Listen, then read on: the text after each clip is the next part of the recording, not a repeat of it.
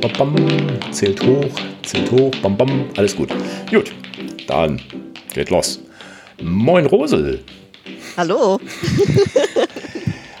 ja, heute, ich habe ja das, das letzte Woche schon das Thema angekündigt und Leute haben gedacht, Hä? Orientalistik, was will der jetzt von uns? ich, kam, okay. ich kam auf das Thema, weil in, äh, ich bin ja in der Fotoszene unterwegs und in Baden bei Wien findet, hat gerade das La Gacilly Baden Fotofestival angefangen, äh, ange, ja, angefangen mit dem Thema Orient. Und äh, die ah. Bilder habe ich im letzten Jahr, das ist immer so eine Wanderausstellung, die erst in Frankreich stattfindet und dann nach, äh, nach äh, Österreich wandert. Und äh, da dachte ich, mein Gott, äh, Orient, Orient. Und der andere Hintergrund ist, ja, es gibt so viele Fernsehserien und äh, mystische Sachen, die da also sind. Und der Orient kam mir so vor, als wenn der voll in Mode gerade ist oder, oder schon immer war. Und da dachte ich, ach, mach mal, mal eine Sendung zum Orient. Und wie es der Zufall will, die Rosel Pientka Hinz kenne ich schon seit Jahrzehnten, als sie noch gar nicht Orientalistik Wissenschaftlerin war. Richtig. Ja. Irgendwie 40 Jahre her. Mindestens, ne? Genau. So, ja. so also Nee, ist über 40. Egal. Erzähl mal kurz, wer du bist und dann steigen wir mal so ein bisschen ins Thema ein. Ich habe gedacht, ich bin hier der äh, Professor aus der, aus der äh, Feuerzangenbowle. Ich stelle mich mal ganz dumm. Und mhm. äh, ich habe hier eine Fachfrau für das Thema und da steigen wir mal so ein bisschen ein. Erzähl mal kurz, wer du bist. Wer bist du? Also mich, hm. wer bin ich als Altrentelistin, meinst du? Ja. Oder, und nicht, und nicht vor 40 Rose. Jahren, als wir uns beim Wandern kennengelernt haben. Auch interessant, aber machen wir heute nicht zum hauptsächlichen Thema.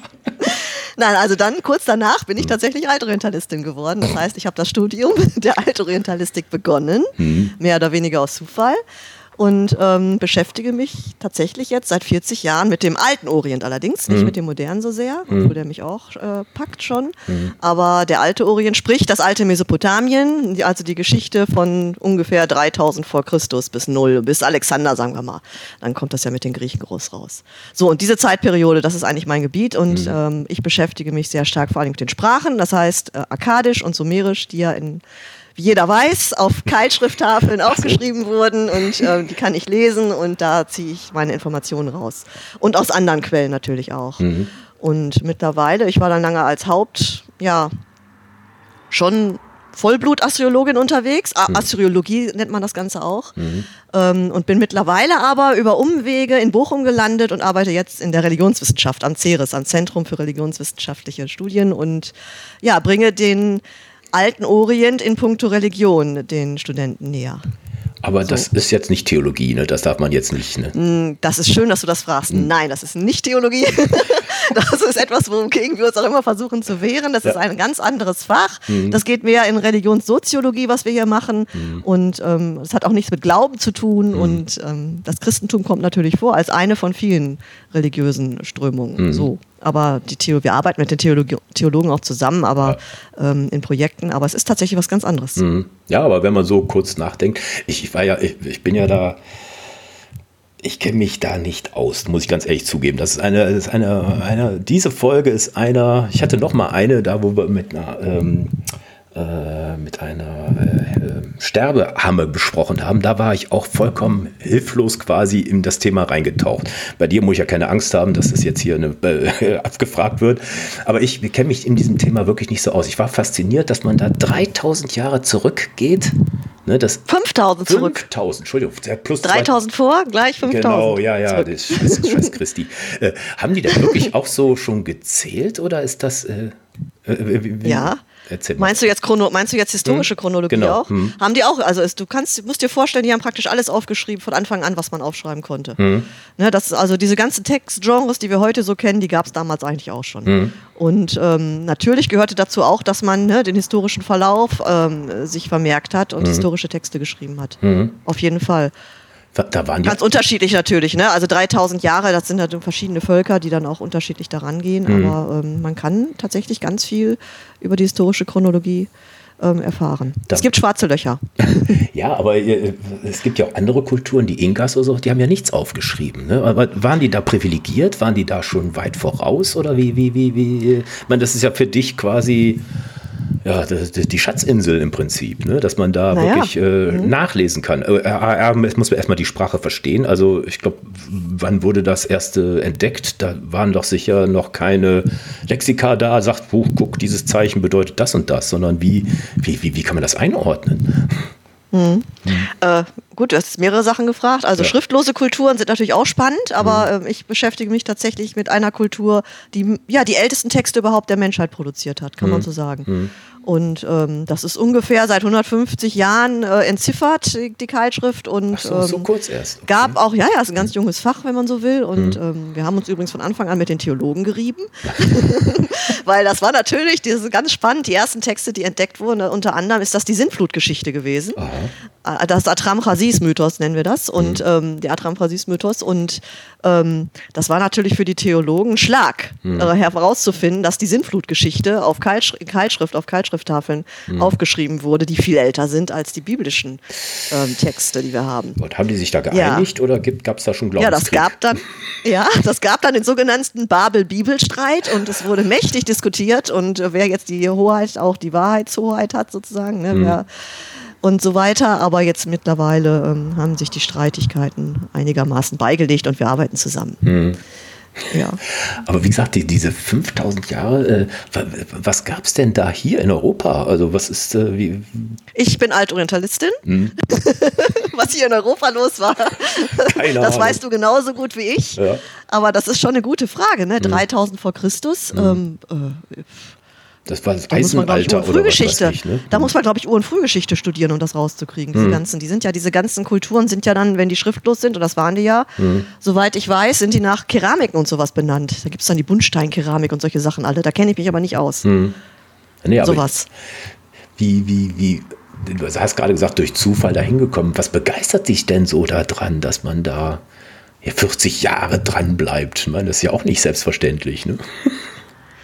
Ich meine, was gibt es Spannenderes, als eine Kultur zu untersuchen, die die ältesten Schriften der Menschheit produziert hat, mit einer Schrift, für die man Jahre braucht, die vernünftig zu lernen ja. und die verschiedenen Sprachen, die damit geschrieben wurden. Und dann kann man das irgendwann. Mhm. Das lässt man nicht einfach wieder so fallen. Ne? Und mhm. ich hatte das Glück, dass ich auch äh, jobmäßig in Jobs reingerutscht bin, was ja in dem Fach nicht so selbstverständlich ist. Mhm. Aber ich hatte dann eine Assistentenstelle irgendwann und mhm. war Dozentin für mehrere Jahre und Gastprofessur in Wien und was nicht alles. Habe am Museum in London gearbeitet ein Jahr und jetzt bin ich halt hier am CERES gelandet mhm. als wissenschaftliche Mitarbeiterin. Mitarbeiterin und Privatdozentin lehre ich halt hier. Ich habe sogar gerade ein neues Doktorkind und was nicht alles. Äh, und das, das lässt einen natürlich dann nicht, wenn man einmal damit angefangen hat, lässt einen das natürlich nicht los. Mhm. Die meisten, die wieder aufhören, sind dazu gezwungen worden, meistens so. aus wirtschaftlichen Gründen so. tatsächlich, ja, leider. Kann, kann vorkommen, ne? dass man sagt, ja. das ist äh, ein, äh, ja, wie heißt das, ein ja. Orchideenfach, ne? Und das ja, kann, ne, genau. ja. Hm. ja, und in heutigen Zeiten, die Stellen werden natürlich immer weiter noch zusammengestrichen. Ne? Das ja. wird alles nicht einfacher. Ja. Können wir mal so ein bisschen in den Orient reinschweben, weil diese Ausstellung, von der ich gerade gesprochen habe, hat, hm. hat in Anführungsstrichen nur die Länder Iran, Afghanistan und Pakistan im Vordergrund, weil da hm. ein paar Fotografen herkommen und da äh, das dann gespeist wurde. Aber so wie ich weiß, ist der Orient oder Al alt, ich weiß gar nicht, wie, ist das klar abgegrenzt geografisch oder wie, wie, wie kann man das da, wie, definier, wie definierst du das? Ja, das ist eine sehr gute Frage, das ist nämlich gar nicht so einfach. Hm. Also Alter Orient ist eigentlich der komplette vordere Orient, wenn man so. so will. Mein Kerngebiet ist heutiger Irak. Mhm. Ne, da lag das Gebiet, also alte Mesopotamien zwischen den Flüssen Euphrat und Tigris. Mhm. Aber die angrenzenden Bereiche wie Iran im Osten und Syrien im Norden und die ganze Levante, also der ganze Ostmittelmeerraum, Ägypten, mhm. das gehört eigentlich auch alles dazu, mhm. weil da gleichzeitig auch Hochkulturen entstanden sind und die mhm. mit ganz großen Austausch miteinander standen. Mhm. Also ist das alles der alte Orient, wenn man so will. Ja. Aber mein Spezialgebiet ähm, bezieht sich halt auf Mesopotamien und Syrien vor allen Dingen. Mhm. Wobei mich der Iran auch sehr interessiert. Da war ich auch vor zwei Jahren zum ersten Mal. Wie Babylon oder Babel oder was? Ne? Mhm. Babylon ist Irak, genau. Ja, genau. Das ist die Hauptstadt. Also, ja. Richtig. Also, ein paar Sachen habe ich doch behalten. Ja, nein, ist alles gut. Alles gut. Nein, nee, es ist kompliziert. Ne? Ja. Wie, wie, definiert man das alles? Räumlich so, zeitlich 3000 vor, weil da die Schrift erfunden wurde. Aber da war auch schon 2000 Jahre vorher was los. Ja, aber es gab also, ja keine Länder. Man muss ja nach Volksgruppen oder äh, ich weiß gar nicht, wie, wie, wie man das wahrscheinlich nur oh an, den, an den Fundort. Oh doch. Oh, okay. Erzähl. Doch, doch, es gab hm. ganz wichtig politische Grenzen auf jeden Fall. Okay. Also die Reiche hatten ihre Grenzen, die waren auch hart umkämpft. Okay. Ähm, das war schon immer Thema. Poh. ich verblüfft. Aber, aber nicht, nicht die heutigen Grenzen, ne? Die sind ja so im Ersten Weltkrieg dann mal so gezogen Ach, worden, ne? Oder? Ja, aber teilweise deckt sich das schon einfach durch die geografischen Begebenheiten. Ne? Mhm. Also wenn du an dem Osten den Sagros hast, das war damals schon, dieser Gebirgszug, mhm. war damals schon eine klare Grenze zwischen den Bereichen. Okay. Ja. Ne? Und, und Flüsse zum Beispiel auch. So, die verändern stimmt. sich zwar auch zum ja. Teil, aber das, das bleibt dann relativ statisch. Mhm.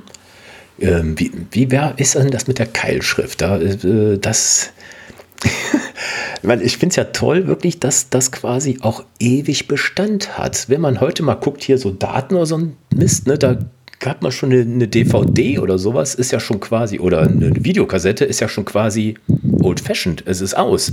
Und die Keilschrift hält 5000 Jahre und Ewigkeiten.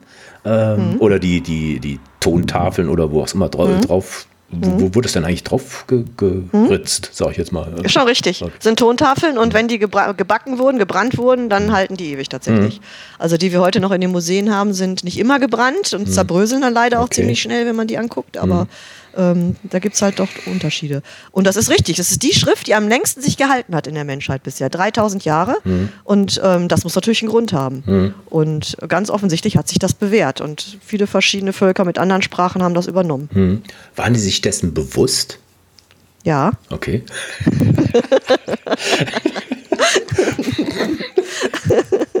Manchmal kann man auch ganz kurz antworten. Ja, ja. Ne, also ganz, ganz klar. Also mhm. wir haben Mythen, wo genau das beschrieben wird. Wo kommt die Schrift her? Wer hat die Schrift erfunden? Welcher König kann diesen Ruhm auf sich laden? Mhm. Und wie wurde das weitergegeben? Also das ist, den, das ist Teil des kulturellen Gedächtnisses, wie wir sagen, und mhm. auch immer geblieben. Mhm. Mhm, ganz wichtig. Waren die denn so weit entwickelt? Wie, wie entwickelt man eine Sprache? Also ist erstmal eine, eine Sprache, Schrift. Eine Schrift, Entschuldigung. Eine meinte ich, Schrift. ich meinte Schrift, ne? Entschuldigung. Ja, ja. Das machen ganz viele, Sprache und Schrift. Da muss ich immer gleich ne, den mhm. Dozentenfinger heben. Zwei ganz unterschiedliche Systeme. Sprache ja. gibt es schon seit, ich weiß nicht, ja, womöglich Hunderttausenden von Jahren, Kleine aber Babys Schrift schon. ist natürlich was mhm. anderes, mhm. anderes System. Mhm. Und das entwickelt man, indem man was aufschreiben will. Also der Wunsch muss da sein, hier, ich will was notieren. Mhm. Und das ist eigentlich bei allen Schriften fast so gewesen also zumindest hier in diesem Raum, auch in Ägypten und so weiter, dass so administrative Dinge aufgeschrieben werden müssen. So. Also dass man und das erste ist deshalb auch meistens Zahlen. Du hattest gerade schon mal Zahlen erwähnt auch. Mhm. Zahlen, weil man sich einfach nichts mehr merken konnte. Ne? Also so und so viel, was weiß ich, Herden von 4000 Schafen wurden mhm. verschifft und dann musste man irgendwann aufschreiben, äh, das alles auch aufschreiben. Und so mhm. ist das entstanden. Und die religiösen Texte, die mich eigentlich mehr interessieren heutzutage, die sind eigentlich erst im Laufe dann der Jahrhunderte äh, mhm. entstanden. Sind das dann? Aber erstmal haben wir administrative Texte okay. und lexikalische Listen. Das heißt, ne, die Leute, die Kinder, die Jungs vor allen Dingen, die mussten ja schreiben lernen. Das haben die anhand von Solisten getan. Und da wird einfach das ganze Wissen, was sie so hatten, die ganzen Worte praktisch, mhm. aufgeschrieben. Die haben da nicht ABC gelernt, sondern mhm. Babibu, mhm. Dadidu, ne, weil das eine Silbenschrift ist. Und dann die Worte dazu. Und dann irgendwie taxonomisch äh, alles eingeordnet, also alle Tiernamen, alle Götternamen und okay. so weiter. Das sind so die ersten Texte. Und dann kann man quasi wie so ein Mosaik das zusammenbauen, wie so ein Roman am Ende? Oder wie, wie ist das? Meinst du jetzt die Alten oder uns? Äh, ja, ich meine, äh, äh, äh, A, das, ich sag jetzt mal, wie die damals gemacht haben, wie, wie das äh, aufgelistet mhm. wurde, also mhm. mhm. aneinandergereiht mhm. oder auf einer Tafel, mhm. alles zusammengefasst. Ich, ich kann es mir jetzt gerade so. nicht vorstellen, ja. Nee, das ist eine kluge Frage. Hm. Nee, das genau so. Die Schrift hat sich entwickelt aus erst einer Wortschrift, also hm. man hat erst einzelne Bilder sozusagen benutzt. Also wollte man meinetwegen das Wort für Kuh hm. schreiben, dann hat man ganz früh erstmal das Bild für Kuh in so. Ton geritzt. Okay. Und später ist man, hat man das dann so nachgezeichnet mit dem Griffel hm. keilförmig, daher der Name hm. auch ähm, schematischer und dann hat man so ein Zeichen, was Ach noch so ein bisschen vielleicht an eine Kuh erinnert hm. und das wird dann das Zeichen für Kuh. Und kannst dir vorstellen, irgendwann war das dann auch erschöpft. Ne? Man mhm. kann nicht jedes Wort, gerade ja. abstrakte Begriffe mit einem Bild aufmalen und mhm. dann haben die den, das ist ein geistig sehr großer Sprung, also der ist echt gigantisch, mhm. dass man darauf kommt, dann die Silben zu, äh, dazu zu nehmen. Und mhm. wenn man dann zum Beispiel das sumerische Wort für Kuh hat, ab, mhm. Und dann fällt einem irgendwann auf, oh, ich möchte mal ein Wort schreiben, mit, das fängt mit ab an und geht mit einer anderen Silbe weiter und dafür habe ich kein Bild. Mhm dass man dann eben das Zeichen für Kuh nimmt, so. für die Silbe ab und mhm. ein anderes Zeichen für eine andere Silbe. Und so ist das entwickelt worden. Und im Laufe der Zeit haben wir teilweise 500, manchmal 1000 verschiedene Zeichen. Das ändert sich immer mal wieder. Da gibt es mhm. auch so eine Schreibökonomie, dann wird das wieder weniger, dann wird das wieder mehr und so mhm. weiter. Also ein ganz ähm, ja, lebhaftes System ist das eigentlich mhm. gewesen. Und das mhm. Seid ihr dann, also dann war ja noch die, diese, diese Zusammenstellung, kam dann hinterher noch so eine Art Erzählkultur dazu? Jetzt haben wir sozusagen die Wörter entwickelt und, mhm. oder was weiß ich, die Bilanz, hast du ja vorhin gesagt, also dieses mhm. Kaufmännische. Ähm, mhm. So dieses, ja, diese Fantasie und Geschichtsschreibung. Mhm. Kam, mhm. ist das auch so ein laufender Prozess gewesen oder waren da wirklich Jahrhunderte später erst, kam da jemand auf die Idee, auch, äh, ja, hm? Du stellst gute Fragen. Nee, das, ich würde das einfach als Literatur zusammenfassen. Mhm. Literatur ist wahrscheinlich etwas später, aber ziemlich gleichzeitig auch entstanden. Also das hm. Bedürfnis mhm. war schnell da, okay. auch erzählerische Literatur aufzuschreiben. Nur können wir die ersten Texte, so, ähm, sind wir uns nicht einig, wie man die eigentlich lesen soll. Das ist mhm. verteufelt schwer am Anfang. So, ne? Hm. Später versteht man das besser. Und das kann dann so ein Unterschied sein, dass wir manchmal Tontafeln haben. Ein Text hört übrigens gerne auf einer Tafel auf. Die können auch sehr groß sein. Aber es, wir haben auch lange Erzählungen, die dann auf mehreren großen Tafeln mhm. verschriftlicht wurden wurden. Ähm, da steht dann auch unten drauf. Und jetzt bitte weiterlesen auf Tafel 2. Also das ist wirklich alles genau äh, festgehalten. Ähm, was sollte ich sagen? Achso, und Literatur. Und dann haben wir Texte, teilweise so ganz alte, da ist der eine ähm, Astrologe überzeugt, das ist ein literarischer Text. Ganz mhm. klar, es geht um Gott und die Welt. Mhm. Und der nächste sagt, nee, das ist was ganz anderes. Das ist ein Wirtschaftstext und es geht um Rüben oder was weiß ich. Also so stark kann das teilweise unter, äh, ja. kann das noch diskutiert werden. Aber das ist nur ganz am Anfang so. Später verstehen wir es schon okay. recht gut. Und wir wissen, dass ungefähr ab 2700 vor, ne, also ungefähr 300 Jahre nach der Schrifterfindung, gehen die ersten richtig, also versteht, für uns verständlichen literarischen Texte los. Mhm. Königsinschriften mhm. und solche Dinge. Okay. War denn jeder in der Lage, das zu machen oder gab es da Weihenpriester? Ich weiß nicht, wie die dann heißen, also die, die Supergelehrten. Zu schreiben, nee, hm. zu schreiben, das hat nicht jeder. Also es haben hm. Kinder schreiben gelernt, meistens Jungs, hm. war halt damals so. Hm. Und ähm, da muss man auch unterscheiden. Also am Anfang, ne, 3000 Jahre Geschichte. Hm. Am Anfang war das sehr stark am Tempel äh, lokali lo lokalisiert. Also hm. die sind tatsächlich ähm, im Tempeldienst irgendwie auch ins Schreiben eingeführt worden. Und man hat dann unterschiedliche Spezialisten auch herausgearbeitet in den Schulen. Ne? Die einen waren weiterhin für Verwaltung zuständig, die anderen für Beschwörungskunst oder es gab welche, die sich sehr stark mit Astronomie beschäftigt haben mhm. oder Mathematik. Ne, also da gab es so verschiedene. Kleines bis großes Akadikum konnte man da machen, wenn man so will. Und, ähm, und später wird das dann aber im Laufe der Zeit, so im zweiten Jahrtausend, wird dieser Privatsektor immer wichtiger mhm. und auch was, was das Schreiben angeht. Und okay. die Kinder lernen auch bei privaten Lehrern sozusagen das Schreiben. Und dann haben sich Lehrer selbstständig gemacht und, und Schulen geführt und so weiter. Das wissen wir sogar, weil die haben sich untereinander so gebettelt. Ne? Die Schule aus der Stadt Nippur und hat sich äh, dann ne, einen mhm. Wettstreit geliefert mit der Schule aus der Stadt Sippa. Und die Texte haben wir dann sogar Wahnsinn. über solche Streitgespräche und so weiter. Und da gibt es auch keine Missinterpretation. Man, man, hat es ja oft in der Wissenschaft, ne, dass dann plötzlich, ich sag mal, Galileo oder sowas sagt, mhm. doch ganz anders. Ne? gibt es da auch solche Sprünge, wo du sagst, Mensch, äh, da waren wir wirklich, also in den 150 Jahren, das ist ja eine saukurze Zeit, ne? also wo das jetzt jetzt mal wirklich entschlüsselt werden konnte, sage ich jetzt so. Jetzt sprichst du wieder von uns heute, ne? Ja, von Missinterpretation genau. also der modernen Menschen. Mhm. Ja, und natürlich, mhm. ohne Ende. Machen wir heute noch. Also da muss man dann, ne, Berührungsangst darf man da nicht haben. Ja. Man äh, hat schnell auch mal ein Fehlerchen drin, mhm. aber wir sind natürlich viel besser geworden. Aber okay. am Anfang waren die Diskrepanzen schon recht groß manchmal. Mhm. Kann man schon so sagen. Aber ja. Und äh, jetzt kam ein ganz, ganz diffuser Gedanke. Die, diese Tafeln, wurden die quasi schon wie Bücher verkauft oder sowas? Weil man so eine tolle Geschichte aufgeschrieben hat, so ein Bestseller. Ja, so. gar nicht schlecht. Nein, tatsächlich. Wir haben eine ganz berühmte Bibliothek zum Beispiel, das, mhm. die berühmte Bibliothek von Assurbanipal. Mhm. Ja, das ist ein König des ersten Jahrtausends. Mhm. Und ähm, wir haben nicht so viele Bibliotheken gefunden. Aber der hat, die haben also eine ganz wichtige, die wichtigste Bibliothek, die wir gefunden haben. Mhm. Und der hat tatsächlich das Wissen der Zeit gesammelt. Oh. Und der hat im ganzen Land die wichtigen Texte eingesammelt. Wahnsinn. Und ich könnte mir hm. vorstellen, dass er die teilweise auch gekauft hat. Mhm. Da steht zwar so nirgend, weiß ich, wüsste ich jetzt nicht, ich kenne jetzt auch nicht alle Texte, ne, aber ähm, der hat sich wirklich angestrengt, das Wissen der Zeit zu sammeln, natürlich mhm. aus egoistischen Gründen, weil hm. er als sehr großer König, ne, so, ja. Macht sich also Herrschafts-, mhm. Herrschaftswissen, ne, mhm. je mehr er wusste, desto besser war es natürlich zur Machtsicherung, genau. Das wissen wir.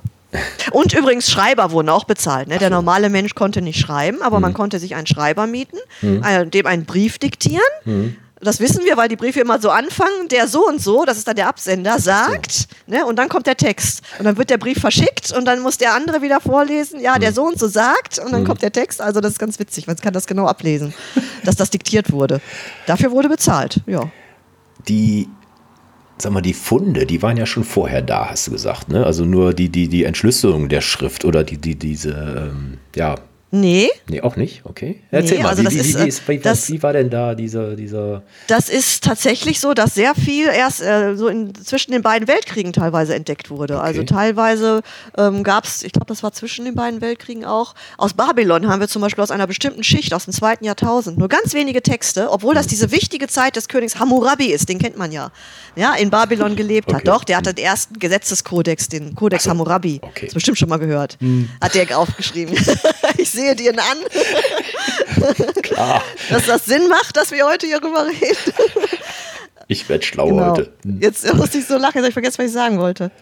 Babylon den Text gefunden. Ach ja, genau. Mhm. Und da ist während der Kriege ist, der, ist ein Damm gebrochen, tatsächlich. Und das Wasser äh, ist abgelaufen Mhm. und dadurch sind Schichten freigelegt worden, die man sonst, wo man nie dran kam. Mhm. Und dann konnte man plötzlich äh, Schichten aus dieser tieferen äh, Schicht Texte Mhm. ausgraben. Das hat man dann in so einer Notgrabung, heißt das, gemacht. Und Mhm. ähm, ja, und daher haben wir die einzigen altbabylonischen Texte aus Babylon, Mhm. die wir heute kennen. Und auch sonst wurde sehr viel in dieser Zeit, auch in dieser ganzen Kolonialzeit, wurde sehr viel aus diesen Ländern, nicht nur da, Mhm. ja, wissen wir auch aus anderen, ist ja auch gerade wieder Thema, die Schätze geholt und in die großen Museen der Welt, ne, sprich Ja. Berlin, Bar äh, ähm, London und Paris verschifft und andere. Ähm, teilweise wird das ja gerade wieder zurückgegeben auch Mhm. Ja, und so. ja, genau. Da ist halt viel passiert. Ja. Und wie, War, war, die Zeit war so. und wie konnte man das dann entziffern? Du hast selbst gesagt, die Sprache ist so schwer. Wie, wie, wie, wie war denn da der Prozess, dass man, ja, man hat es gefunden, dachte, ja, man kann es vielleicht zuordnen. Also äh, ich hätte jetzt, sag mal, wenn ich die gefunden hätte, dann hätte ich gesagt, boah, könnte alles sein, könnte auch vor, vor 1000 Jahren gewesen sein, 2000, 3000 oder was auch immer. Hm. Ja, da haben sich verschiedene, ich kann diese Entzifferungsgeschichte nicht so ganz gut wiedergeben, das ist kompliziert, aber da haben sich verschiedene Leute drangesetzt, zum Beispiel ein sehr berühmter Herr Grotefend äh, und andere, und die haben dann auch so im Wettstreit, da wurde teilweise auch so eine Trophäe ausgerufen, wer als erstes diese Schrift knackt, gewinnt. Und dann dadurch war das natürlich hoch äh, motiviert und dann haben mehrere Herren ähm, diese Schrift unabhängig voneinander geknackt. Und Okay. da, das war dann auch ein guter Beweis, dass sie auf dem richtigen Weg waren. Also, ja. Mhm. Und, und wie, wie, wie, wie zeigt die sich? Du hast vorhin äh, die Kuh als Beispiel genommen. Äh, Mhm. Gibt es da so, sag mal, wenn ich das jetzt hier auf, hingelegt hätte, gäbe es da Sachen, die ich erkenne oder ist es für mich japanisch, wo ich überhaupt nichts weiß? so, dass man so ein bisschen was erkennt oder so. Dass man, Also die ganz alten Texte ja. Die ganz alten, weil da hast du hier tatsächlich noch Bilder in den so. Ton geritzt. Da kannst du durchaus zum Beispiel so einen Krug erkennen, ne? das ist dann ein Bierkrug, so und so viel Maß Bier oder so. Oder ein Tier, das sind dann meistens nur die Köpfe, aber das erkennt man noch. Oder auch kann man sich mal die Fantasie spielen lassen. Das Zeichen für Frau und Mann ist auch sehr eindeutig.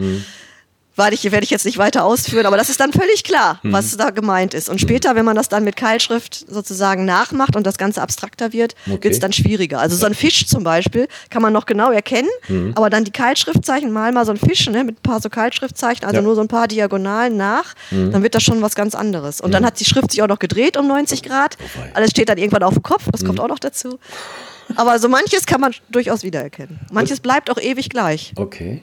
Und, Und ist übrigens auch in, Entschuldigung, ist auch, das finde ich ganz witzig, ist auch in anderen Schriften ganz ähnlich. Also zum Beispiel das Zeichen für Sonne ist auch im Chinesischen einfach nur ein Kreis, ein Punkt in der Mitte. Okay. Also manches haben die Menschen auch ähm, immer wieder erfunden. Das ist dann so eindeutig, dass das so sein muss, finde ich ganz spannend.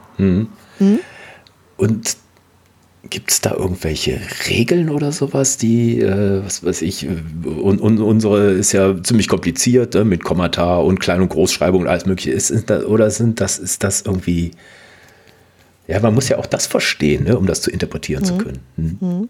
Also äh, erstmal die Sprache natürlich ist ganz, ganz eine richtige Sprache wie jede Sprache, die wir auch kennen, mit Syntax und allem. Ne? Also Okay. Hm. äh, Grammatik, alles, was dazu gehört. Das ist alles da. Aber diese ganze Punktuation haben wir nicht. Also wir wissen nicht wirklich, wo hört ein Satz auf, gibt so. keinen Punkt. Oder auch, wo ist ein Wort zu Ende und das nächste fängt an. Das wird nicht unterschieden. Das macht es kompliziert. Ja. Solche Dinge. Dann ist das auch gerne zweisprachig, also sumerisch, akkadisch gleichzeitig. Oh und, und also es, ja, das ist schon, das ist schon nicht ganz einfach. Aber du hast ja gerade gefragt, warum ich das seit über 40 Jahren mache. Nach 40 Jahren kann man das natürlich dann irgendwann auch ein bisschen einschätzen alles und ähm, die Erfahrung hilft natürlich. Wie, wie, seid ihr, wie weit seid ihr denn da jetzt? Äh, Also ich habe irgendwo gelesen, es gibt, was weiß ich, hunderttausende von diesen Tafeln und wahrscheinlich schlummern Ja. noch irgendwie noch so viele in der Erde rum. Da muss man wahrscheinlich alle Bodenschätze rauben, um dann da hinzukommen. Nein, äh, nicht. Ja, ja. Weil Ich habe mal so eine Zahl gehört, dass wir mittlerweile so eine Million ausgegraben haben, die überall irgendwo lagern. Und natürlich ist noch ganz viel in den Böden drin. Das ist, mhm. man, das ist in den Kriegen im Irak. Ne? Die Menschen mhm. kann ich gut verstehen. Die haben sich damit irgendwie über Wasser gehalten und das mhm. alles irgendwie geplündert und verkauft. Mhm. Schlimm sind halt die antiken Händler, die sowas ausnutzen. So, ne? Das stimmt. ist so ein Thema, das ist äh, nicht schön. Mhm. Aber ähm, ja. Was wolltest du noch genauer? ich habe schon zweimal Unterricht hinter mir, deshalb ich kann mich nicht so richtig gut konzentrieren. Ich bemühe mich. Aber ich hatte tatsächlich zwei Sprachkurse gerade oh, hintereinander. Oh, In welche Richtung ging es gerade noch? Nee, Ach so, nee. Wie, wie, man, wie, viele es gibt? Genau, und was, was da noch äh, schlummert oder wie, wie, wie, wie. Ja, das weiß kein Mensch, ne? Okay. Hm. Ach so, was ich, das wollte ich noch sagen. Was hm. spannend ist gerade, da gibt es auch einen großen Wechsel, was Digital Humanities angeht, ne? Also Aha. die fangen jetzt an, schon länger, dass sie diese dreidimensionalen Tottafeln, ne? Man kann ja so eine hm. Tafel auch nur lesen, wenn man die so bewegt im ja. Licht, um die so. Zeichen überhaupt richtig von allen Seiten zu erkennen, hm. weil es eben eine dreidimensionale Schrift ist. Das wird ja reingedrückt in den Ton. Hm. Ähm, jetzt sind die dabei mit den neuen Medien schon lange, das auch als 3D-Tafeln ins Netz zu stellen. Das, mhm. Dafür gibt es jetzt viele Seiten, wo man ja. sich die Tafel praktisch im Netz anschauen kann. Mhm. Ähm, und jetzt KI anfängt, diese Texte selbstständig zu lesen. Da sind wir jetzt so dabei. Ja. Ja, Aber ich glaube nicht, dass es uns irgendwann überflüssig macht. Ich glaube das einfach nicht. Nein, es muss ja interpretiert werden. Das nützt ja nichts. Ja, das, das ist ja wie DNA, sein. ne? Da können ja auch tausend Buchstaben ja. äh, aneinander sein. Ja. ja, ja, nee, aber. Was so eine KI super kann übrigens, ist, wenn die Tafeln zerbrechen gerne mal. So. Und dann liegt ein Bröckel von dieser Tafel in London und der nächste liegt in, was weiß ich, in London womöglich. Das kann alles passieren. Und dann schaffen die das, wenn die beide äh, Stellen kennen, beide mhm. Bröckel, die zusammenzusetzen. Das nennen wir Joinen. Mhm. Einen Join machen, ne, mhm. ne, ohne T. Ja. Einen Join machen. Und ähm, das können die gut. Mhm. Da, dafür ist so eine KI gut geeignet. Ja. Das haben, glaube ich, in der DDR auch gemacht. Ne? Die haben ja alles, was zerschreddert wurde, konnten die dann wieder aneinander ja, frick, frickeln. Genau, ne? genau. ja, ja, ja. Gejoint. An, anderes Thema.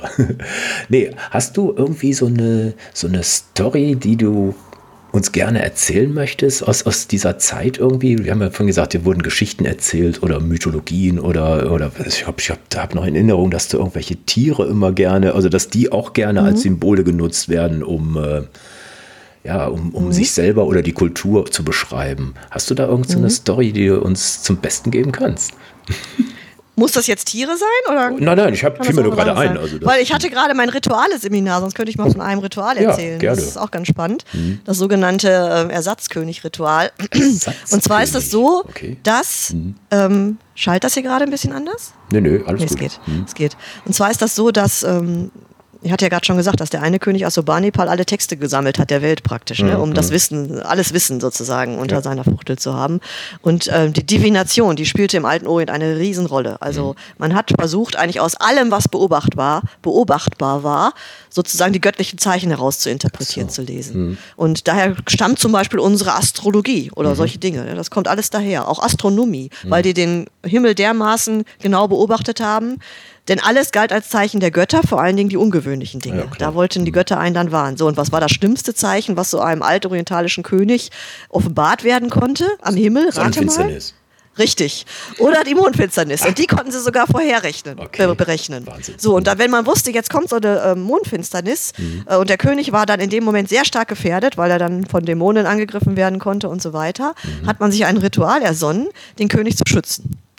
So, und das hat man getan, indem man eins dieser ganz wichtigen, ich will es jetzt nicht magisch nennen, aber eigentlich könnte man könnte es fast so nennen, magisches Gesetz, ein Grundgesetz, was die damalige Welt, das damalige Weltbild so mhm. hervorgebracht und dann auch gestützt hat, war, dass man Dinge austauschen kann. Also wenn man etwas an einer Stelle wegnimmt, muss man nur etwas anderes dafür wieder hinsetzen, ein Ersatz, und es funktioniert weiter, das große Ganze. Und dieses Weltgesetz sozusagen hat man angewandt. Was hat man also getan?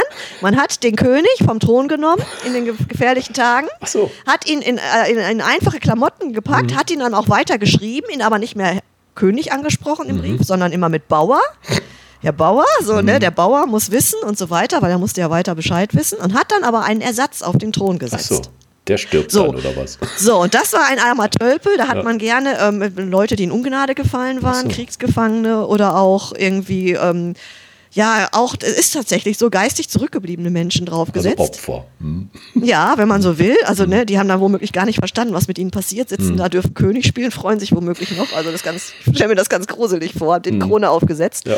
Und die waren dann König für drei Tage. Die haben sogar eine Königin an die Seite bekommen auch und einen Hofstaat und alles. Hm. Und wenn die Mondfinsternis vorbei war, sind tatsächlich der König und seine Königin getötet worden und so. bestattet worden. Sonst okay. könnte es ja nicht funktionieren. Und so hat man praktisch ja. die Götter täuschen wollen, hm. hat ein Ersatzopfer geliefert und danach durfte der König wieder auf den Thron. Ja. So, und eine andere Geschichte berichtet davon, dass genau das gemacht worden ist. Und das Blöde ist, dass in der Zeit der echte König gestorben ist, weil er eine zu heiße, eine zu heiße Suppe angeblich gegessen hat. Und damit ist dann der andere arme Tölpel erstmal bis zum Rest seiner Tage König geblieben. Auch solche Texte gibt es.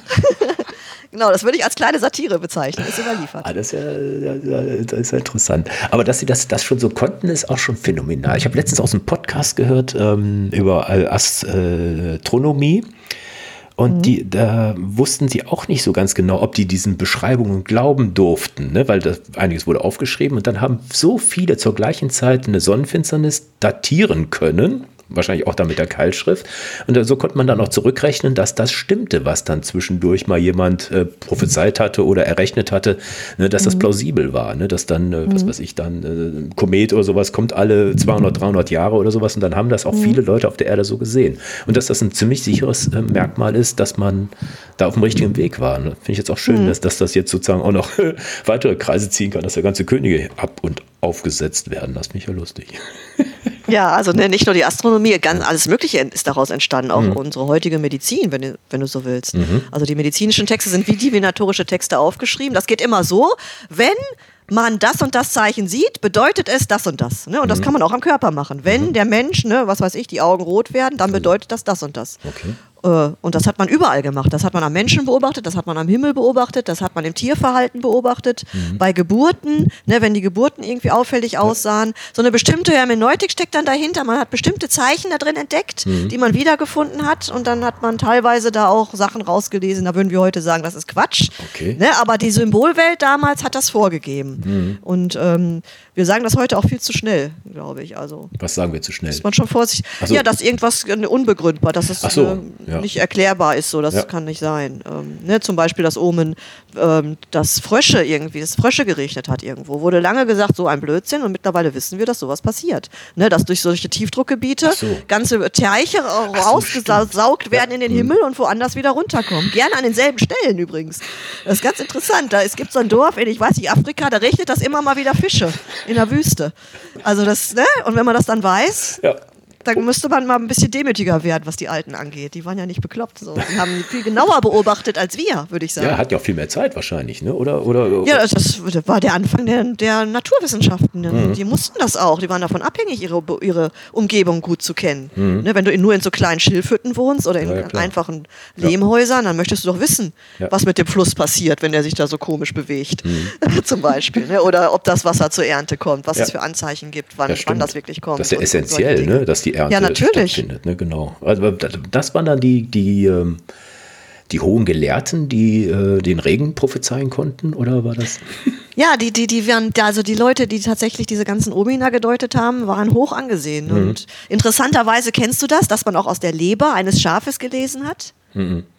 Das sind die sogenannten, ein Haruspex, das kommt dann aus dem Griechischen, das waren die Leberleser. Und die haben tatsächlich ein Schaf geopfert. Okay. Und aus der Leber, da haben die Zeichen drin wieder erkannt, das ist das mit der Keilschrift. Ich mhm. beschäftige mich ja jetzt ganz viel mit Metaphern. Mhm. Ne, man hat in dieser Leber dann sozusagen die Keilschrift wieder erkannt, beziehungsweise Zeichen gedeutet, ganz kompliziert, mhm. und das auf die Welt dann angewandt, auf die Zukunft. Da musste man am Anfang nur dem Schäflein, dem Lämmlein, die Frage, die man beantwortet haben so. wollte, ins Ohr flüstern. Dann haben die Götter, der Sonnengott und der Windgott, während der Opferzeit die Antwort in die Leber transferiert. Ah. Ne? Macht Sinn, dass das die Sonne ist und mhm. ne, der Wind, mhm. weil die das dann aus dem himmlischen Gefilden sozusagen auf die Erde bringen. Ja. Und der Haruspex konnte, konnte dann irgendwann nach ganz komplizierten ähm, Eruierungen daraus ein Ja oder Nein ablesen. Und wenn nicht, dann musste das Ganze nochmal von vorne passieren. Ist klar. Das ist wie äh, Murmeltiertag, ne? Oder so, ne? Genau. es gibt Kriegszüge, da haben wir die Texte zu, da hat der König unbedingt wissen wollen, was jetzt passiert, ob er morgen angreifen soll oder so. übermorgen. Da haben die dann bis zu 400 Limmern geopfert, bis sie okay. eine eindeutige Antwort haben. Vorher haben die sich nicht getraut, loszulegen. Aber das also ist natürlich das jetzt Hokuspokus, oder? Ne? Also das. Äh Nein, nicht unbedingt. Okay. Ähm, es gibt ein sehr schönes Buch, ich kann ja ruhig mal, das ist ja keine Schleichwerbung in den Sinne, ist ja wissenschaftlich, mhm. meinen Kollegen Stefan Maul erwähnen, der hat ein sehr schönes Buch geschrieben über Divination im alten Orient, das würde dir auch gefallen, lies mhm. das ruhig mal. Mhm. Und ähm, da beschreibt er das genau das, dass viele Leute das so ein bisschen belächeln und belachen, mhm. das kann doch nicht sein. Und äh, mhm. er zeigt eigentlich sehr schön, was das mit der Psyche macht, wenn man sich einfach intensiv immer wieder mit einer bestimmten Frage beschäftigt. Ja. Ne? Und die auch wieder dann durch vielleicht eine andere Art der Divination, einer anderen Technik nochmal bestätigen lässt und andere Leute fragt und so weiter. Das ist eigentlich nichts anderes als das, was wir heute auch machen. Okay. Gibt es denn da in der Zeit, die du betrachtest, irgendeinen ein Zeitraum oder eine Gegend, die du besonders gerne aufsuchst oder hinter, also dich äh, am meisten mit beschäftigt hast? Oder ist das, äh, sag mal so, mhm. jetzt, ich kenne mich jetzt überall mhm. aus, also 40 Jahre mhm. ist ja kein Pappenstiel, also da mhm. könntest du wahrscheinlich überall hinwerfen. Aber gibt es da so eine mhm. Gegend oder so eine Geschichte mhm. oder einen Zeitraum, wo du sagst, Mensch, da möchte ich noch mehr, da ist noch mehr oder da haben wir noch nicht alles rausgefunden? Nee, es gibt einfach, jeder hat ein Spezialgebiet. Mhm. Und mein Spezialgebiet ist die sogenannte altbabylonische Zeit. Und mhm. das ist so zweites Jahrtausend, erste Hälfte des zweiten vorchristlichen Jahrtausends. Mhm. Und da lebte zum Beispiel besagter Hammurabi von Babylon, der okay. diesen ne, ersten Kodex der Weltgeschichte sozusagen. Es gibt noch einen etwas älteren von einem König Urnamu, aber der Kodex Hammurabi ist sehr bekannt. Okay. Der steht im Louvre, in, im Museum im Louvre in Paris. Und das ist so eine knapp drei Meter hohe Stele aus hartem Diorit, also für die Ewigkeit auch gemacht. Mhm. Und da sind äh, irgendwie knapp 300 ähm, Gesetze drauf aufgeschrieben in Keilschrift. Mhm. Also das ist eigentlich relativ bekannt. Und diese Zeit, die finde ich besonders spannend und mit der beschäftige ich mich auch am meisten. Mhm. Aber ich finde auch die davor, die sumerische Zeit sehr spannend und auch danach das erste Jahrtausend ne, mit König Nebukadnezar und wie sie alle heißen. Okay. Und hier am, am Ceres versuche ich halt auch die komplette Religionsgeschichte zu bedienen. Mhm.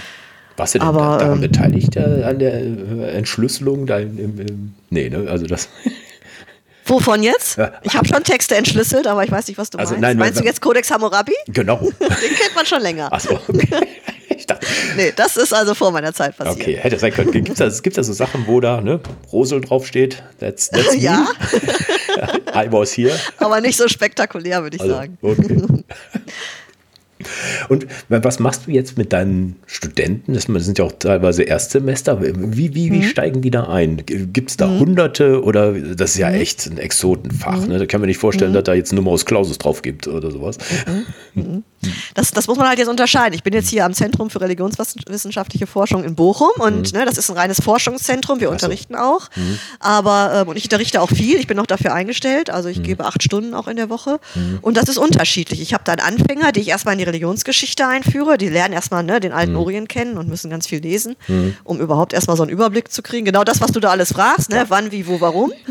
Und dann im nächsten Semester zum Beispiel, ne, dieses Semester haben wir uns mit Ritualen beschäftigt. Nächstes Semester, glaube ich, sind Mythen dran. Da werden okay. wir Mythen lesen, ne, Gilgamesch-Epos und solche Dinge auch. Mhm. Ähm, und, und einen Kurs gebe ich zu Metaphern. Das ist dann für Fortgeschrittene. Da werden wir uns mit Metaphern beschäftigen. Was ist eigentlich eine Metapher im alten Orient und wie kann man das eigentlich erforschen mhm. in so einer alten Kultur? Ne, woher weiß ich eigentlich, das ist jetzt eine Metapher oder ne, einfach nur so wörtlich gemeint, das ja, ist ja gar nicht so mal. einfach. Kann ja keinen mehr fragen. Ja, eben. Ne? Mhm. Eins nach dem anderen. Und, die, und dann unterrichte ich aber auch Akkadisch. Also die Leute lernen auch Akkadisch bei mir. Und mhm. ähm, das Witzige ist, ich habe gerade ein Lehrforschungsprojekt laufen, das läuft noch mal nächstes Semester weiter. Da forschen die Studierenden selber und wir schreiben zusammen ein Lehrbuch äh, über, äh, wo, ähm, also wie nennen wir das? Lehrbuch für die akkadische Sprache, aber für Religionswissenschaftler geschrieben. Okay. Das gibt es noch nicht. Das hätte ich vielleicht gar nicht, vielleicht muss das hinterher rausschneiden, nicht, dass mir okay. das jemand klaut. Das ist noch nicht veröffentlicht. Okay, gut. Nein, nein. Erzähl jetzt ganz was anderes. ne, also ich versuche tatsächlich auch das, was ich als Hauptfach, also ne, in meinem Hauptfach vor allen Dingen äh, mhm. gemacht habe, mhm. die Sprachen zu vermitteln. Mhm. Und das Witzige ist, ich habe hier jedes Semester so viele Leute, die äh, auch Akkadisch lernen. Ich habe den Eindruck, langsam halb Bochum spricht Akkadisch. Also ich glaube, an keiner anderen Uni, wo es das im Hauptfach gibt, gibt es so viele Studierende, die Akkadisch lernen wie hier. Mhm.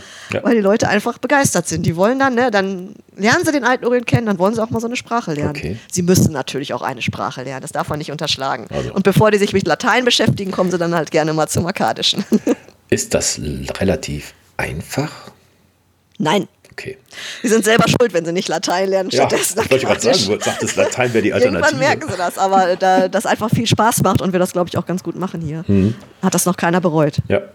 Bist du denn äh, sprachlich sehr begabt oder ist, bist du da so reingewachsen? Also, das, äh also ich, ich habe schon immer, ich hatte auch an der Schule zum Beispiel ähm, meine Leistungskurse, ja, ich weiß nicht, ob ich das so trennen kann. Ich hatte Leistungskurse Mathematik und Französisch. Ja. Das zeigt Was? so, dass ich da selber so ein bisschen ambivalent bin. Ne? Mhm. Also, aber ich mache beides gerne und mhm. Sprachen habe ich schon immer. Ich hatte ja sogar Russisch als mündliches Abiturfach. Ja, dann.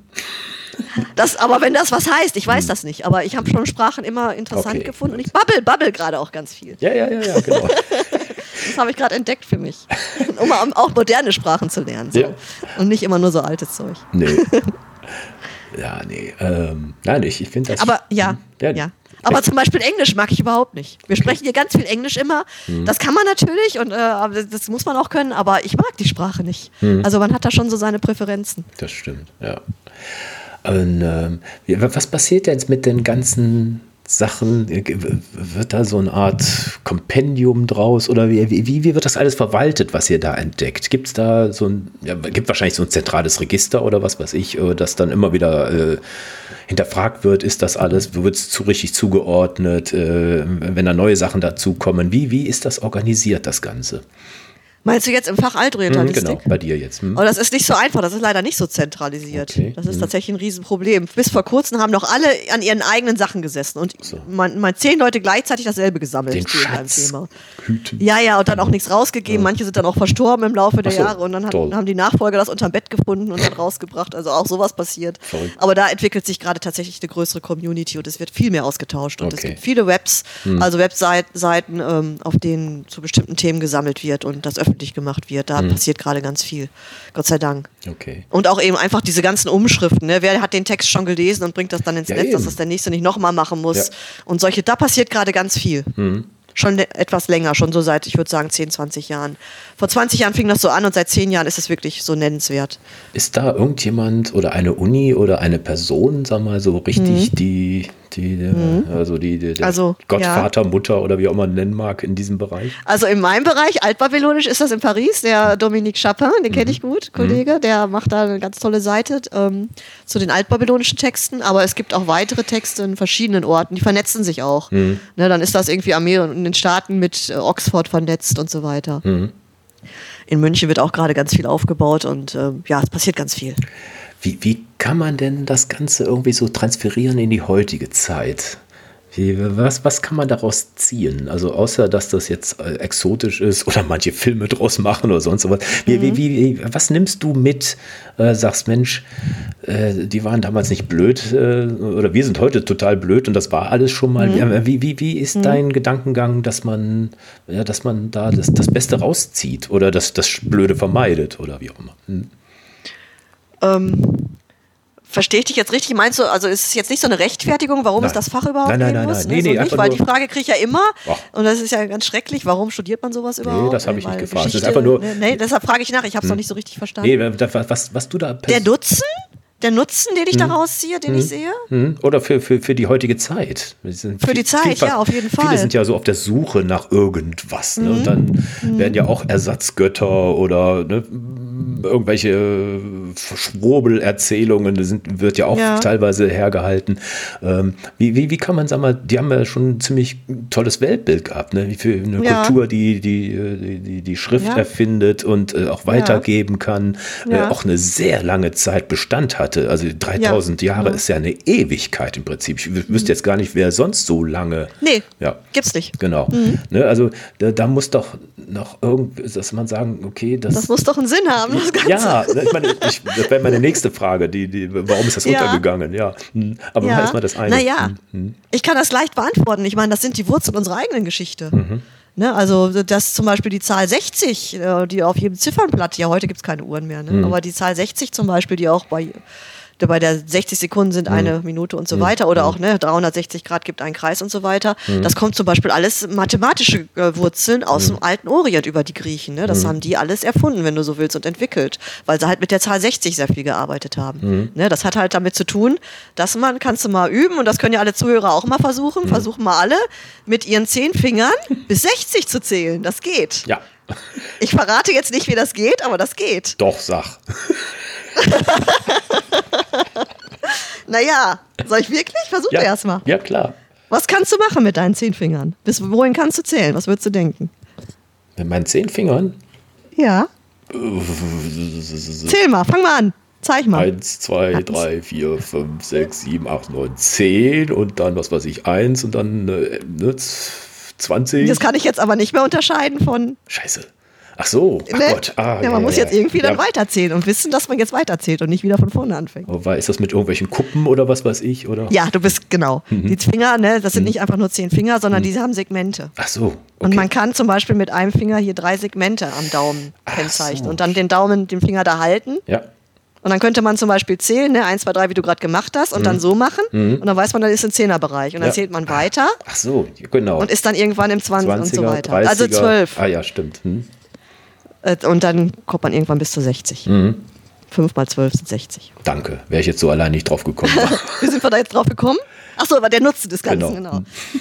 Äh, und ja, natürlich sind unsere Wurzeln und vieles andere auch. Mhm. Und ähm, alleine das schon muss uns doch zu denken geben. Ja. Ne? Unsere Schrift kommt daher, ne? über, natürlich über Umwege, über die Phönizier am Ende dann, ne? das Alphabet. Mhm. Aber ähm, alle, alles Mögliche. Und was ich halt so faszinierend finde, ist, auch weil ich ja hier ne, Religionsgeschichte unterrichte, ähm, was die schon für Antworten hatten für, die, ne, für die Leute, die eben Probleme hatten. Also wir sprechen hier immer von der ultimativen Kontingenzbewältigung, also das, wo die ganzen Naturwissenschaften, Medizin und so weiter einem nicht mehr weiterhelfen können. Da bleibt ja immer was über. Ja, Ne? ja. Und sei es nur der Tod, den können wir auch nicht überwinden. bis 21 heute Gramm oder was? Nicht. Ja, genau. Schöner Film. Äh, da hatten die ähm, da hatten die Antworten und das hat den Menschen geholfen. Also die haben dann wirklich ne, auf einer bestimmten Ebene den Menschen abholen können und helfen können. Und das hat. Es gibt kein Wort für Glauben im alten Orient. Das war einfach Teil des Weltbildes, dass die. Götter einem helfen. Es gibt auch kein Wort für Religion, weil das gehörte einfach dazu. Ne? Und das war so durchdrungen, die ganze Welt von göttlichen, ja, miterleben sozusagen und mitgestalten, was für mich am Ende alles nur Metaphern sind eigentlich. Man hat dem halt Worte gegeben. Ne? Aber man ist davon ausgegangen, dass diese ganzen Gottwesen, dass die so mächtig sind, ne? wenn also ein Wettergott die Möglichkeit hat, so einen Blitz knallen zu lassen mit Donner, dann hat er auch noch andere Möglichkeiten. Ne? Und dann konnte man, und darum geht es immer letztendlich um Kommunikation, den auf eine Art und Weise versuchen zu erreichen, dass er mir am Ende sogar antwortet. Und wir haben ja gerade über Divination gesprochen und Leberschau und so weiter und mir ein Zeichen gibt, dass wir dann wieder weiterhelfen. Und das kann mich im Zweifelsfall unglaublich aufbauen. Mhm. Ja. Hat, haben die Götter da auch irgendwie Streit miteinander oder sowas? Sagst du, wenn, wenn so viele Götter da waren, dann. Äh, Und wie? Okay. Und wie? Das, weil das liegt einfach daran, dass die Götterwelt eigentlich eins zu eins aufgebaut wurde, wie es in der Menschenwelt war. Ach so, okay. Man hat sich also die Götter sehr stark, also sehr anthropomorph, ne, menschengestaltig vorgestellt und Okay. auch die ganze Gesellschaft an den Himmel projiziert, wenn man so will. Und alles, was es auf Erden gibt, gibt es auch in der Götterwelt. Und die Okay. haben alles gemacht. Die haben sich auch unter den Tisch gesoffen und unmögliche Dinge dann gemacht in den Mythen. Was aber nicht einfach nur so passierte in den Geschichten, sondern weil dadurch ne, wieder eine Art von Atmosphäre geschaffen wurde, in der Dinge möglich waren, die sonst nicht möglich sind. So. Also da war, ne, und darum setzt man auch zum Beispiel Drogen oder Alkohol im, in Ritualen ein, weil dann einfach Dinge gehen, die sonst nicht gehen und so, so. weiter. Also es wird einfach alles aus der Menschenwelt auch in die Götterwelt projiziert Hm. und mit einem Sinn verhaftet und dann das ist der Trick daran, zum Beispiel auch das Gerichtswesen, ne, mein Richtergott, das ist die Sonne, wenn man dem eine bestimmte Macht zuweist, und der oberste Richter war gleichzeitig der Herrscher, der König. Und der hat dann besonderen Kontakt zu diesem Sonnengott und bekommt sozusagen vom Gott dann die Legitimation zu richten zurück. Dann hat er sich ja mit unglaublicher Macht aufgeladen und das Ja. wird ja kein Untertan dann mehr anzweifeln. Und so kann man, das hat natürlich auch viel mit Macht zu tun, Ja, auch, ne, und das, die Politik kann man auch nicht raushalten. Also es ist alles miteinander verwoben, Ja. aber es wurde auch ausgenutzt in einem bestimmten Sinn, wenn man so will. Aber es hängt einfach alles miteinander zusammen und das große Ganze hat dann funktioniert, wenn es denn nur in der richtigen Balance alles war. Ja. Sind die heute immer noch da oder ist das mit dem Reich verschwunden, dieses Ganze? Ich dachte, du meinst die Götter. ja, hätte ja auch sein können, dass die auch. Ja, das, ich sehe den Sonnengott jeden Tag, Gott sei Okay, Dank. gut.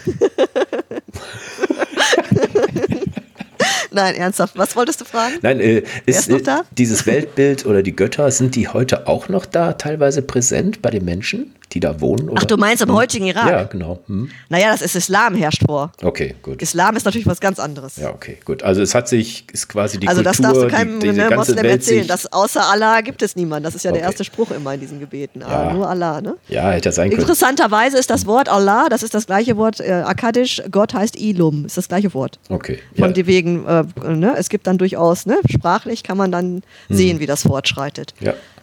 Und weshalb sind die untergegangen oder im weitesten, also War der das, Alexander der Große schuld oder was hast du genau, gesagt? Hm. Genau, der hat den Turm zu Babel eingerissen, weil er Babylon ganz toll neu aufbauen wollte mit einem neuen Turm. Hat hm. er den platt gemacht und dann ist er gestorben an Fieber. Super. Hm. Darum ist der Turm jetzt komplett weg. da ist nur noch ein Loch. Okay, ich habe da mal gestanden. Sehr ja. schade. Hm. Ähm, naja, den Rest haben sich dann die Bauern geholt, die Fundamente und in ihren Häusern verbaut. Mhm. Also in Babylon zu stehen ist schön, da ist viel rekonstruiert worden, aber der Turm zu Babel ist leider verloren. Mhm. Nee, ist, also ist, zum Beispiel. Aber es kommen dann andere, es kommen dann neue Völker. Ne? Es kommen die Griechen ja. und andere, wie die alle heißen, ne? Mhm. Diadochen und, und dann Seleukiden und Pater und mhm. diese ganzen neuen Völker. Das ist alles nicht mehr mein äh, Fachgebiet, aber mhm. dann, ne, die Perser haben dann auch ganz stark diesen Bereich beherrscht und so weiter. Das ist mhm. ganz spannend, weil das untersuchen wir hier mit mhm. meinem Kollegen zusammen, Iraner, der für Zoroastrismus zuständig ist, der Kianush Resania und, und ich. Wir versuchen sehr stark den alten Orient und eben diesen Bereich zum Beispiel auch den äh, Studenten im Vergleich zu mhm. vermitteln. Das ja. ist das Spannende, wenn man die Dinge dann vergleicht tatsächlich. Ja. Was du ja die ganze Zeit machst hier. Ja. Ne, du versuchst immer heute und damals genau. die Brücke zu schlagen. War das denn wirklich so ein, ein, ein entscheidender Moment oder war das über Jahrhunderte, dass das ja das ist, das ist so nach und nach passiert. Okay. Die, die, ähm, also jetzt nicht also die es eine wurde dann auch irgendwann und so Quatsch. Nein, nee, nee, nein, nein. Es wurde dann irgendwann auch auf Keilschrifttafeln zum Beispiel, wenn man das an der Schrift festmachen will, ne? Mhm. fängt an mit der Schrift, hört auf mit der Schrift. Mhm. Die letzten Keilschrifttafeln werden dann so, unter, zum Teil mit griechischen Glossen unterschrieben und so weiter. Ja, und dann wechselt das nach und nach zu, ja. den, zu der nächsten Sprache und der nächsten Schrift. Mhm. Und so wird das dann ab. Ich glaube, der letzte Keil, es gibt so einen schönen Artikel von einem Kollegen, The Last Wedge, der letzte Keil, mhm. war, glaube ich, so, oh, jetzt weiß ich es nicht mehr genau, 154 nach oder so in die okay, Ecke. Doch noch. Hm. Oder war es 54 nach? Will jetzt nicht lügen, äh. müsste ich nachgucken. Hm. Kommt alles in die Show Notes. ne, also irgendwie kurz nach Christus. Ja, so. ach so, okay. Aber ich finde das schon ja, äh, erstaunlich. Äh, welche Kultur hat denn noch so lange? Also jetzt. Keine. Ja, ich weiß, aber sag mal, wer ist der Zweite in der Rangfolge? Oh, das habe ich mir noch nicht überlegt. Ähm, die Römer? Nee. Ja. Nein, nicht. Ach, nee. Das ist alles Killefit dagegen. Ja, okay, stimmt, ja.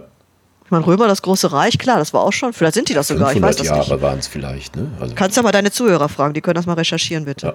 Nee. Dafür bin ich nicht zuständig. Aber das wäre ja mal eine interessante Frage. Ja. Kannst du mal sammeln, würde mich interessieren tatsächlich. Sind denn sonst irgendwo, ich, ich, ich kenne mich im asiatischen Raum nicht aus, gibt es da auch solche ähm, Oh ja, oh, Entschuldigung, wo du gerade asiatisch sagst, hm. ne? Der indische Subkontinent, der okay. hat natürlich auch eine sehr lange Geschichte. Ja. Und vieles ist bis heute noch da. Hm. Und Chines, das chinesische Reich ja. auch, übrigens auch sehr alt. Hm. Also die, ba ja, chinesische okay. Reich vielleicht als hm. zweites, ja. könnte ich mir vorstellen. Hat ja auch viele Wandlungen, ne? aber äh, äh, ja, ja, aber trotzdem mit Weil sie immer in diesem in Gebiet so waren im Prinzip, ne? also nicht so umgewandert sind. Ne? Also, ja. ja, und die Kultur haben sich gehalten und das mhm. wird sehr stark über die Schrift transportiert tatsächlich. Ja. Ne? Die chinesische Schrift ist ja auch uralt mhm. und die wurde ja dann auch von vielen anderen Völkern übernommen. Mhm was, wenn, ich, jetzt fiel mir gerade so die Frage ein, wir haben jetzt, sag mal, 5000 äh, Jahre zurückgeguckt, wenn du aus dem, vom heutigen Zeitpunkt, sag mal, 3000 Jahre weiter guckst, was denkst du, was würdest du da finden? In der Zukunft? Ja. Oh, bitte nicht. Ich bin ganz positiv, was die Vergangenheit angeht, aber nicht, was die Zukunft angeht. Okay. Hm. Da passiert gerade dermaßen viel, dass ich möchte da nicht, also jetzt würde ich, möchte ich nicht so ein Opferlamm und dann wissen von den Göttern, was dann los ist. Ich glaube, hm. ich möchte es nicht wissen. Ich möchte auch nicht mal wissen, was in 50 Jahren ist. Nee, das stimmt. Nee, weiß ich jetzt auch nicht. Du verstehst mich. Also das ist da, das ist gerade, da ist tatsächlich ein Wunderpunkt bei mir. Also ich ähm, beobachte das, weil ich eben ne, gewohnt bin, über die Longue Durée, ne, über hm. lange Zeitraume Dinge zu sehen, hm. die sich abzeichnen, was ja. so die ersten Zeichen sind. Hm. Punkt. Stichwort zum Beispiel Migration, ne, mhm. spielt im Alten Orient auch eine Riesenrolle. Mhm. Wenn die Völker dann teilweise ne, durch Bevölkerungsdruck, mhm. weil ganze Landstriche versteppt sind und so weiter, ne, mhm. sind die dann in eingefallen in andere Bereiche, was da so passiert ist. Mhm. Das ist ja nichts anderes als das, was jetzt passiert. Und mhm. ich weiß einfach, ne, was da so auf uns zukommt und ja. wie, die, wie die Politik heute versucht, das alles zu handeln. Äh, das ist schon sehr interessant. Ja. Das sieht so der Historiker wahrscheinlich dann nochmal ganz anders. Ja. Und 3000 Jahre ist ein langer Zeitraum. Ne? Wenn man jetzt sagen wir, diese 150, 200 Jahre zurückguckt, ist ja mal Klimawandel, den wir jetzt haben. Ja, eben. Da ne? kann ich mir gar nichts mehr vorstellen. Ja, nee. Gar nichts. also die Technik kann es nicht mehr geben, nichts hm. davon. Ja. Wir werden keine Ressourcen mehr haben. Also ich weiß nicht, ja. da muss was ganz neu erfunden werden. Ja. Vielleicht kommt die Steinzeit zurück. Vielleicht geht es gar nicht anders, was nicht das Schlechteste wäre. Dann baut jeder wieder sein, ne, sein, sein Gemüse an und hat sein Schaf und sein oder was weiß ich für Tiere, was für Tiere es dann gibt. Also ganz wird es, glaube ich, nicht passieren. Genau. Das, glaube ich, wird nicht passieren. Dafür nee. sind sie zu finnisch. Also. Ja. Nee, aber ich, ich dachte nur so, dass äh, ich war fasziniert. Ich habe ich hab gar nicht gewusst, dass das so ein langer Zeitraum war. Das habe ich jetzt äh, sozusagen recherchiert. Ich denke, heiliger Wilmann, wie kann denn das so lange ja, halten? Ja. Ne? Also das, äh, ja, du ja, sagst selber, das ist das Einzige, ja. was es da so gibt. Und so Aber das, du, das ist eine gute Frage, weil ähm, ich denke mal, dass diese Industrialisierung, das hat so einen unglaublichen Bruch gemacht. Mhm. Durch die Industrialisierung ist einfach, da ist einfach was komplett Neues passiert und das mhm. ist ja dann rasant in die Höhe. Ja. Und auch der Bevölkerungswachstum ist ja dann mit der Medizin Stimmt. und Industrialisierung, gehört ja alles dazu. Ja. Dermaßen rasant nach oben gegangen. Mhm. Ähm, ich weiß nicht, wie das, das kann so nicht mehr weitergehen. Ja. Das war ja früher alles sehr austariert. Ne? Ich war ja über, ich ja. glaube bis 1900 oder 1850, ja klar, Industrialisierung, genau. ne, war alles mhm. relativ mhm. konstant. Ich weiß nicht wie viel, eine mhm. Milliarde oder noch weniger, weiß ja, ich jetzt gar nicht genau, mehr.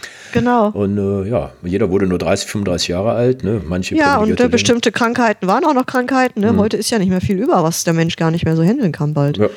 Oder stirbt schon in den kleinsten Sachen, aber egal. Nein, nein, nein.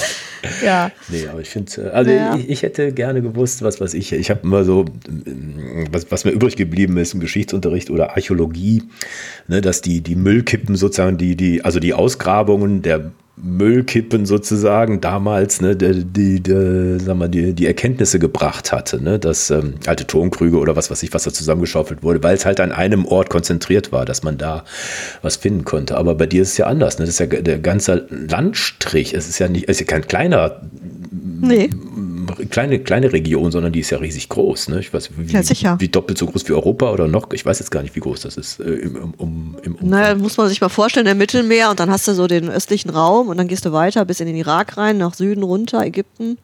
Arabien ist ja auch noch Das ist ungefähr, ne? wie, ungefähr wie Europa, würde ich fast sagen. Okay. Hm. Griechenland ist ja auch ganz schön groß, das zieht sich dann da so rum. Ich sehe es gerade sofort mir. Hm. In dem Moment, wo du den Iran dazu nimmst, ist es natürlich gleich viel größer, weil ja. der ist ja riesig. Genau, ja. Ja. Wahnsinn. Ja. Ja. Aber da gibt es noch viel zu entdecken. Das finde ich ja echt klasse. Wie lange machst du das jetzt noch? Oder wie lange hast du noch vor? Immer. Ich gehe in was, wann, wie alt bin ich jetzt? Oder ich muss bis 67. Hui. In neun Jahren gehe ich in Rente. Das machst du dann auch oder schon vorher? Kommt drauf an, wie sehr die mich hier weiter beuteln. So. also ich habe sehr viele Aufgaben und bin also. sehr gut eingespannt. Nein, mir macht das sehr viel Spaß. Es ja. ist aber schon wirklich anstrengend. Es läuft auch noch gut. Mhm. Jetzt auch mit unserem SFB, was ich extra, ich habe noch ein Projekt nebenbei laufen, ein Forschungsprojekt und so weiter. Aber ähm, ich würde das schon ganz gerne bis zum Ende machen. Also. Und dann hörst du ja auch nicht auf, ne? das, wenn das so, so drin ist. Weiß ich noch nicht. Okay. Ich habe auch viele andere Hobbys, die, ah. denen ich dann vielleicht mal endlich nachgehen kann. Ich möchte mal wieder ausgiebig Motorrad fahren. Ah. Mal gucken, ob das dann noch kann. und solche Sachen. Man nimmt sich das alles so vor, wenn ich dann ne, in Rente gehe, aber man ja. ist ja dann irgendwie auch älter. Das vergisst man immer gerne. Das ist ja nicht blöd, ne? so Knopfdruck, Reset. genau. Nee, nee. Ja, mal sehen. Ja, nee. Sehr schön, sehr schön, sehr schön. Da fand ich, also wir haben wirklich ein paar Force-Ritter durchgegangen. Verzeih mir die blöden Fragen, die ich hatte. Nein, die waren gut. Ach, hör auf. Gar nicht blöd. Nein, wirklich nicht. Gar nicht. Sehr erfrischend und teilweise kenne ich das auch. Nee, ich fand gerade diese, was du versucht hast, diesen, ne, was wir ja ständig machen in unserem Institut, Brücken hm. schlagen hm. und vergleichen zwischen dem Alten und dem Heutigen. Das mhm. ist genau das, was auch solche Fächer am Leben erhält. Ja, klar. Das sollten mal die Politiker, die ne, für sowas Geld geben, auch mal kapieren. Ja. Wie wichtig das eigentlich ist, dass man nicht nur nach vorne guckt, sondern bitte auch mal zurück. Waren die und dann mit einem anderen Blick eben nach vorne. Genau, kommt mir gerade noch eine Frage in den Sinn. Waren die denn gut im Verhandeln? Ja. Gut. die haben dann zum Beispiel, es gibt Staatsverträge, dann wurden auch mal Prinzessinnen ausgetauscht. Das Ach. ist sehr viel über Hochzeit auch passiert. Okay. Äh, ja, die mussten natürlich diesen riesen Raum, wollten die gerne befrieden. Ne? Mhm. Und das waren viele verschiedene Völker und dann hat man das über Familienbande zum Ach Beispiel so. ja. Zweifelsfall am besten gemacht. Stimmt. Äh, aber auch sonst knallhart verhandelt. Das kennen wir bis heute. Ne? Wenn ja. du auf den orientalischen Markt gehst, dann weißt du, was los ist. Ach so. Das Prinzip ist beibehalten worden, okay. genau, so lange, übrigens, das ist etwas, was hier im Westen nicht verstanden wird. Hm. So lange, bis beide Parteien zufrieden sind. Darum ja. wischen sie sich so die Hände. Ne? Beide sind zufrieden. Ja. Äh, und nicht einer wurde über den Tisch gezogen. Ja. Das ist eigentlich das Ergebnis. Das, das ist uralt und das ist heute noch so im Orient. Und das mhm. sollte mal auch irgendwie auf der Weltbühne mal mehr praktiziert werden. Oh. So, das ist mein Wort zum Sonntag. Oder westfälische Pferdehändler, ne? Sind ja auch. Ne?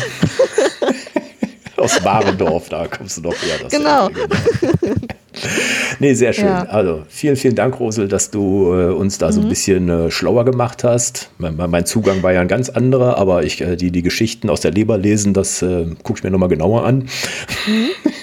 Hat mich gefreut. Vielleicht gibt es die ein oder andere Inspiration für moderne Fotografie. Ne? Da Genau. kann man auch eine fotografische Kette, so eine Reihe von machen. Ja.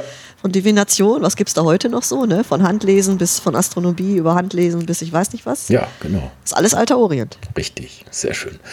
Wunderbar. Dann ähm, lass noch mal kurz laufen. Man weiß ja nie, was noch passiert. Und wir sagen schon mal, äh, ich kündige schon mal die nächste Ausgabe an. Ja. Diesmal ganz was anderes. Diana aus, äh, das ist unsere, äh, mein Co-Host, die lebt in Neuseeland, äh, war auf Europatour, also in Deutschland, mal nach drei Jahren, glaube ich. Und die wird uns erzählen, was sie alles erlebt hat. Und ja, das ist die nächste Folge. Dann sagen wir schon mal Tschüss, bis zum nächsten Mal. Vielen Dank, Rose. Ja, tschüss. Lass mal laufen. Vielleicht haben wir noch irgendwas, irgend so ein Outtake oder sowas. Haben wir noch irgendwas vergessen oder haben wir noch irgendwas? Oh, wir haben bestimmt ganz viel vergessen. ja. Was ist denn bei dir hängen geblieben? Ich meine, wir kennen uns ja schon so jetzt so ein bisschen vom alten Orient, von damals. Oh wei. Wir waren doch mal im Museum, oder? Waren wir nicht mal im Museum in Berlin? In Berlin waren wir. Und ja. haben uns zusammen das Ishtar-Tor angeguckt. Ja, sicher, das war noch Osten damals. Das war das einzige Mal, das war mit dir, dass ich überhaupt im Osten war. Echt? Ja, Da ich bin danach erst nach dem Mauerfall wieder hin. Da waren wir in der Zone, genau. Haben das. Da waren wir in dem Museum, das weiß ich Richtig. noch, da haben wir davor gestanden. Echt? Das war im Ja. Osten? Weißt du das nicht mehr? So ein großes blaues Tor. Das Ishtar-Tor. Mit dem Museum passiert übrigens gerade ganz viel. Ich muss noch mal hin. Okay. Äh, da wird ganz viel geschlossen gerade. Das ist Okay. noch ein paar Monate offen in dem, Ja. so wie wir das kennen. Nee, ich weiß, dass ich wir da gehört. waren, aber was wir da genau da gesehen haben. Ich glaube, du hast mich da überall durchgeschleift und äh, Ja. Druckbetankung ganz gemacht. beeindruckt. Druckbetankung. Wir haben übrigens auch, wir waren noch in einem anderen Museum und haben auch, das war aber nicht im Osten, glaube ich. Nee, ich glaube nicht. Im Museumsinsel, äh, die Büste ne? der Nofretete genau. gesehen. Äh, ja. Weißt du das noch? ja, das weiß ich noch, genau. Ja, Ja, guck. Ja. Das ist doch schön. guck. Ägypten bleibt immer besser hängen bei den Leuten. Das ist Ja, schon immer Gott. so gewesen. Aber das ist ja auch schon 100.000 Jahre her. Ne? Nee, 40 40 Jahre. ungefähr. Oder ein paar mehr. Nee. Ein paar weniger. Ja. Nee, sehr schön. Dann äh, bleibst du noch mal dran. Wir können ja mal stoppen. Ne? Und jetzt kommt der entscheidende Moment. Ne? Ja, ich bin jetzt nicht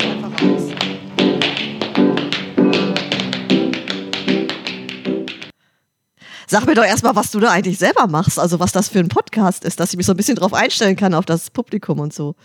Weil ich weiß gar nicht, wa- was ich hier soll.